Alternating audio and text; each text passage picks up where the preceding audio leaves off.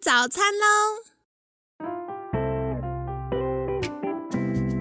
本节目由好时好时提供。节目开始之前，请帮凯西一个小忙，订阅、分享、给予五星好评吧！也不要忘了追踪好时好时粉砖和 IG。现在也提供 Mr. Box 的订阅式赞助，让我们一起好好吃饭，好好生活，迎接幸福吧！来到凯西陪你吃早餐，我是你的健康管理师凯西。今天呢，很开心邀请到凯西的好朋友 iSkin 上行美健康联合诊所鼻中心主任陈强文医师。陈医师早安，凯西早安，各位听众早安。好的，星期四，凯西一直忍不住想笑，就是因为我们昨天讲了很多。鼻中隔弯曲可能有的祸害，所以今天就要来赶快请教陈医师，如果真的有鼻中隔弯曲，可以怎么办呢？因为像凯西自己最常听到鼻中隔弯曲的终极解决办法就是要开刀，可是我有客户他是很多很多大概快要二十年前开的刀。所以后来我在跟他聊这件事的时候，他就非常抗拒开刀这件事，因为他就说会流超多血，而且听他描述感觉很可怕。然后他就说，而且刚开始很有效，可能过几年又松弛，他就戏称可能是年纪大了吧，所以他就又觉得好像有点鼻塞，又要开刀了。所以想请教陈医师，是现在开刀还这么可怕吗？哦。因为毕竟二十年前嘛，对对。那现在二十年后，我想技术上应该是会精进许多。谢天谢地。现在的技术可不可以跟大家分享一下？我们现在还是会像以前一样，就是真的是用手术刀啊这样子，要整个开刀吗？嗯，我想医学是朝向这个更精致的一个方向了哦。所以，所以像我们在做。这个鼻中隔弯曲矫正，我们是采取内视镜的方式哦。那它好处的话是说，可以第一个切口哦，切口是比较小，一般大概是八 mm 哦，所以哦，真的很小，还不到一公分，对，不到一公分的伤口哦。那第二个是说，我们进去看，你又可以更精准的针对有歪掉的软骨哦，或是硬骨来处理，所以并不会像说。以前甚至于传统的方式，就是一个广泛的去把这个一大部分移除。对对对，我们只是针对有问题的部分来处理，所以它第一个伤口小，第二个动到的地方比较小，那当然出血量哦一定是更少，一般都大概小于十 cc 左右。那真的很少。亲爱的听众朋友们，十 CC 是什么概念呢？就是如果你家有小朋友要喝那个感冒药水，这样一个大概就是十 CC。哦，那那同时我们现在也都朝向就是不用住院、免住院的一个，对，这样很棒哎。因为像很多我的客户，他们就会觉得，哎，要动手术是不是要请个两三天假住院观察？所以现在不用了。对，现在来我这边的患者，因为不用住院，所以他们，比如说是上班族，对啊，他的工作不用不需要用力出力的，其实隔天就上班了。哦，好方便哦。对，哦，所以也不就不需要住院，就是可能手术完休息一下，观察 OK 就可以回家休息了。是是。哦，了解了解。哎，那我想再请教的就是。如果我们要做这个内视镜鼻中隔矫正手术的话，手术前有没有要做什么样的准备或评估呢？要先请假单。请假单对，是大概请一个下午就够了。哦，那很快耶。对对，那最重要的是说，如果他平常有在吃一些像阿司匹林哦之类，就是抗凝血的药的话。至少要停停药要两周啊，那另外我们也会在术开刀前也会抽血相关的一些指数，我们都会会注意一下，这样肾功能哦、肝功能、凝血功能，这个我们都会去注意。哦，了解了解。就是说，在大部分哈医院里面做鼻中隔弯曲矫正手术，麻醉方式是采取局部麻醉。哦，局部麻。哦，对我刚刚就是要问这个问题，会不会很痛？所以其实是可以麻醉的。哎，麻醉它是当然麻醉完是不会痛，但是局部麻醉是在意识清醒下开。哦，这个好可怕，因为你又看不到，然后医生在你鼻子里不知道弄什么的时候，是很很压力耶。是是，哦，那我们 Ice Cream 鼻中心这边，我嗯。们采取的是所谓的舒眠，哦，就是像在做这个无痛胃镜、对。大肠镜一样，就是打个药让患者睡着之后，对。那才是在鼻子里面打这个麻醉针哦哦，所以这样子病患他是比较舒服。对，就睡个觉醒来就对对好了。开完刀差不多就醒来了哦，所以他嗯过程中他也不会有什么不舒服的地方，这样子。哇，原来现在还有这种选择，因为刚刚陈医师在讲的时候，我发现是如果一般的做法是局部麻醉的时候，凯西光想就觉得心脏开始有点跳不动，所以现在是有这种舒眠的服务。有哦，了解。那接下来我要再问一个问题，就是如果因为听起来不用住院，感觉也很快，那我们大概手术是大概多长的时间呢？是不是可以跟听众朋友们分享，让大家有点概念？如果是就鼻中隔的话，大概是半小时。嗯但是，一般我们在处理鼻中隔，同时会它旁边的这个鼻夹肥厚，我们也会同时处理。哦哦，那整个加起来大概应该不到一小时就可以结束，那也蛮快的耶快耶。。对，哦，了解。那接下来想问，因为刚刚听起来说这个呃内视镜手术啊，伤口很小，然后嗯、呃也比较精准，所以应该它流的血量很少，它的术后恢复也是比较快的，对不对？是是。那术后有没有什么照护上要留意的地方？目前的话，就是说开完刀比较难过的地方，其实是术后要止血，必须要放这个止血敷料啊，在两侧的鼻腔内。对那一般我们是要放两天，是，所以这两天患者一般会比较不舒服，因为暂时就是要用嘴巴呼吸的。对哦，所以这两天可能就是病患他要等待一下，那有空就是在这个额头多冰敷，哎额头对，冰敷那降低这个不舒服的一个感觉。哦，为什么冰敷额头跟鼻子有关呢？其实也可以直接冰敷在鼻子啦，但是有时候比较方便的话，就是 额头面积比较大。对对对。嗯，了解。好，那两天后我们会再把这个填塞物哦敷料拿敷料拿出来。嗯，那常常患者就哇，这个突然 通了哦，呼吸很对，顺畅。那表情瞬间一百八十度不一样。嗯，了解了解。那有没有说什么东西不能吃或要吃什么？就是因为我们台湾人有个观念嘛，哦，手术完要补一下手。术完要补一下 哦。那鼻中弯曲跟下鼻夹肥厚的手术哦，大概是大概是少数哦是不能补的。哦，为什么呢？哎因为第一个我刚刚讲，它流血量其实很少啦。大概十 cc 多一点，也不会超过三十 cc 哈。那比你去抽血的量都还少，对，所以实际上是不需要补。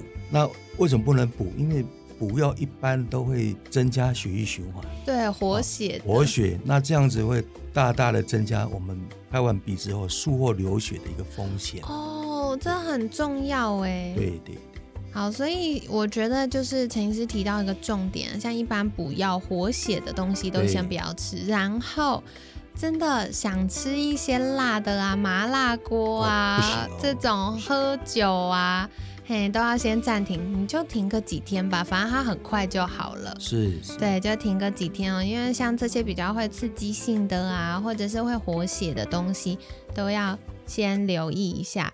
然后再来的话，像是常见的，比如说人参，很补气活血的，然后姜，姜也不能吃，对姜不对，？姜对。其实大大部分人不会吃人参哦，对，很多都会姜汤，姜汤哦，对，鲈鱼补鲈鱼啊，对对对对用对，姜汤，对对对对，这个非常敏感，一吃了几乎都会流血。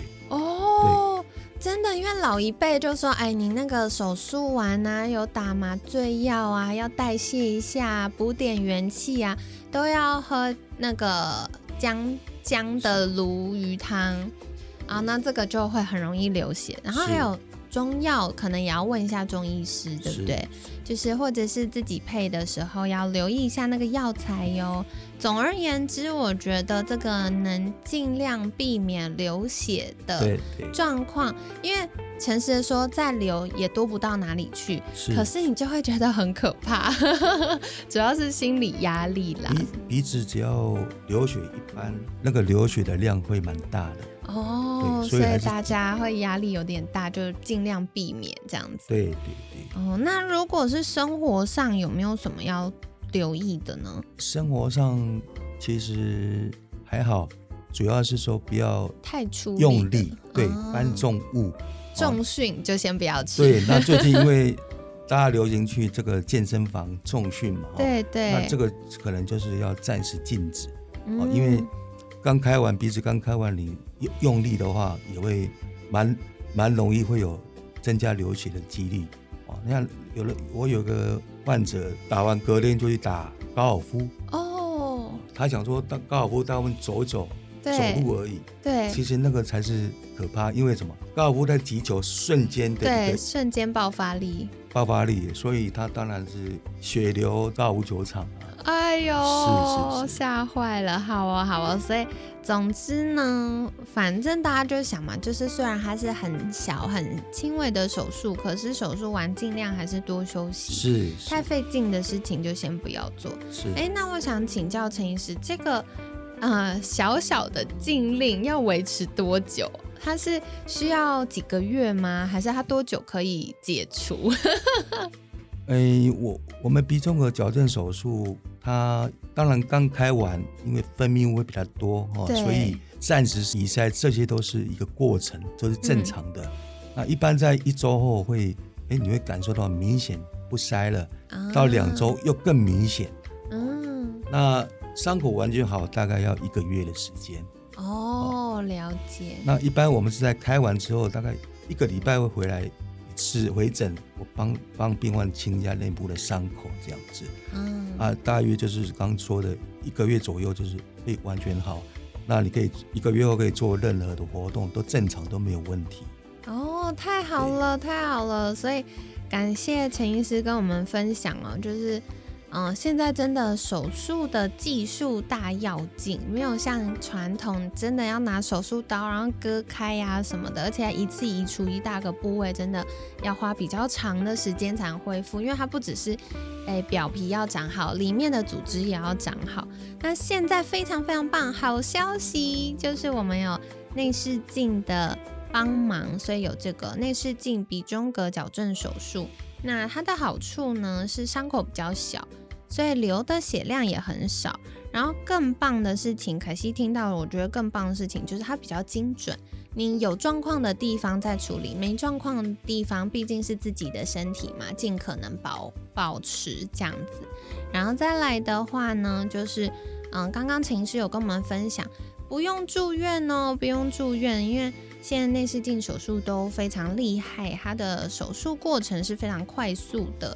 然后手术时间大概是三十分钟，可是如果医师评估啊，发现哎你不止鼻中隔要调整，通常是这样啦，因为你有一个地方有问题，就会影响到周边组织也会有一些变化嘛，所以除了鼻中隔要调整之外，有可能鼻甲的部分也要处理，那这个就会有医生来评估，所以大家如果去就诊的时候也可以询问医师。不过刚刚陈医师也告诉我们了。最久大概一个小时都可以完成啦，所以关键就是要找到专业然后有经验的医师，而且他有这个内视镜的专业技巧，那这样就可以很快速有效的来协助我们喽。那当然很重要的就是术前跟术后的。注意事项，好，所以术前的注意事项，刚刚凯西听到一个很重要的，就是一些抗凝血药物，包含止痛药，像阿司匹林啊。那有一些人可能凝血功能比较差的话，鱼油也可以暂停，就是最好保险起见两周。可能有些医生会说一周，那建议就是呃两周以上是更安全的。那另外像有一些听众朋友们可能有在补充维生素 A，也可以再休息一下下。那一样就是安全最可靠的做法都一样，先停两周哈，先停两周。那再来术前的六到八小时，可以呃先空腹，然后不要喝水这样子，因为我们要如果是要采取这个舒眠麻醉，对，嗯，舒眠麻醉过程大家会睡着，那万一吃太饱，中间打个嗝，对不对？就不太好了。好，所以最好有六到八小时的进食时间。然后再来的话，术后呢，其实那个手术很小了，所以大家不用担心，日常生活正常就可以了。小提醒，小提醒，手术完先不要进补哦，因为一方面这手术很小，不需要补，然后另外一方面是活血啊，因为我们都知道止血要血小板帮忙，那如果它太活血，好不容易让那部分就是血液凝结。然后保护那个伤口了，就又活血又被冲走了，然后就流鼻血了。是，对，所以这个大家要留意。比较常见的就是像人参啊、姜啊，然后辣椒，哎，爱吃辣的同学们，先忍耐一下。对，先忍耐一下。或酒精，酒精拜托，如果要跟朋友聚餐呐，先休息一下，因为你看这个手术完身体要修复，然后还有一点点麻醉药要代谢。然后肝脏还要处理你的酒精，这样肝脏太辛苦了，所以先让它休息一下哈。然后日常生活正常都没有问题。如果呃在手术后一周鼻子会不太舒服的话，可以冷敷鼻子或者是额头，对，这样子可以减轻疼痛肿胀的感觉。那嗯，刚刚陈医师非常贴心的跟我们分享说，因为鼻子的区块比较小，可能我们要冷敷也不太好放，所以敷额头也是可以的。好，那再来的话呢，这个洗澡啊。泡或者是要泡澡的时候，水温不要太高，对，因为一样嘛，就是热水增加血液循环，对，会增加血液循环。那又跟我们前面讲到一样，哎，可能就洗澡洗一洗，血染浴缸，有没有？好，所以大家就是温热水，温热水就可以，大概三十八到四十度都还可以啊，不要下去起来会烫红红，像虾子，那个温度就太高了。那再来的话呢？避免提重物搬很重的纸箱啊，然后或者是激烈的运动啊，或者是重训啊，那这些都要尽量避免。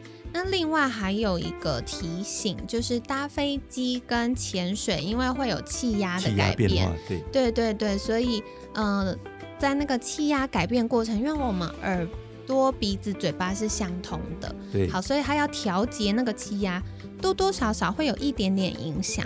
好，所以尽量都避免哈。那除此之外，一切正常哦。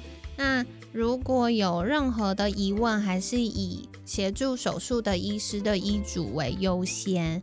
那关键就是大家一起好好照顾伤口，就可以快快恢复鼻子呼吸的畅通。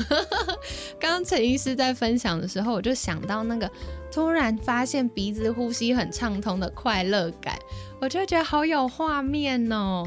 真的很棒，对啊，对啊，所以跟大家分享，真的，因为凯西小时候也超会过敏，后来改善过敏之后，都超大口呼吸，就觉得哇，空气好棒，好，所以跟大家分享。那一样在节目尾声，想邀请陈医师，如果嗯听众朋友们想要更多了解这个内视镜手术。然后，或者是到底可能的鼻中隔会有什么样的状况？可以到哪里找到您呢？主要可以上我的官网或是粉砖，那同时可以用 Line 跟我们联络。好的，太好了。那凯西一样会把相关链接放在我们节目资讯栏哦，欢迎订阅跟追踪。那今天感谢 Ice Skin 上行美健康联合诊所鼻中心主任陈昌文医师的分享。每天十分钟，健康好轻松。凯西陪你吃早餐，我们下次见，拜拜，拜拜。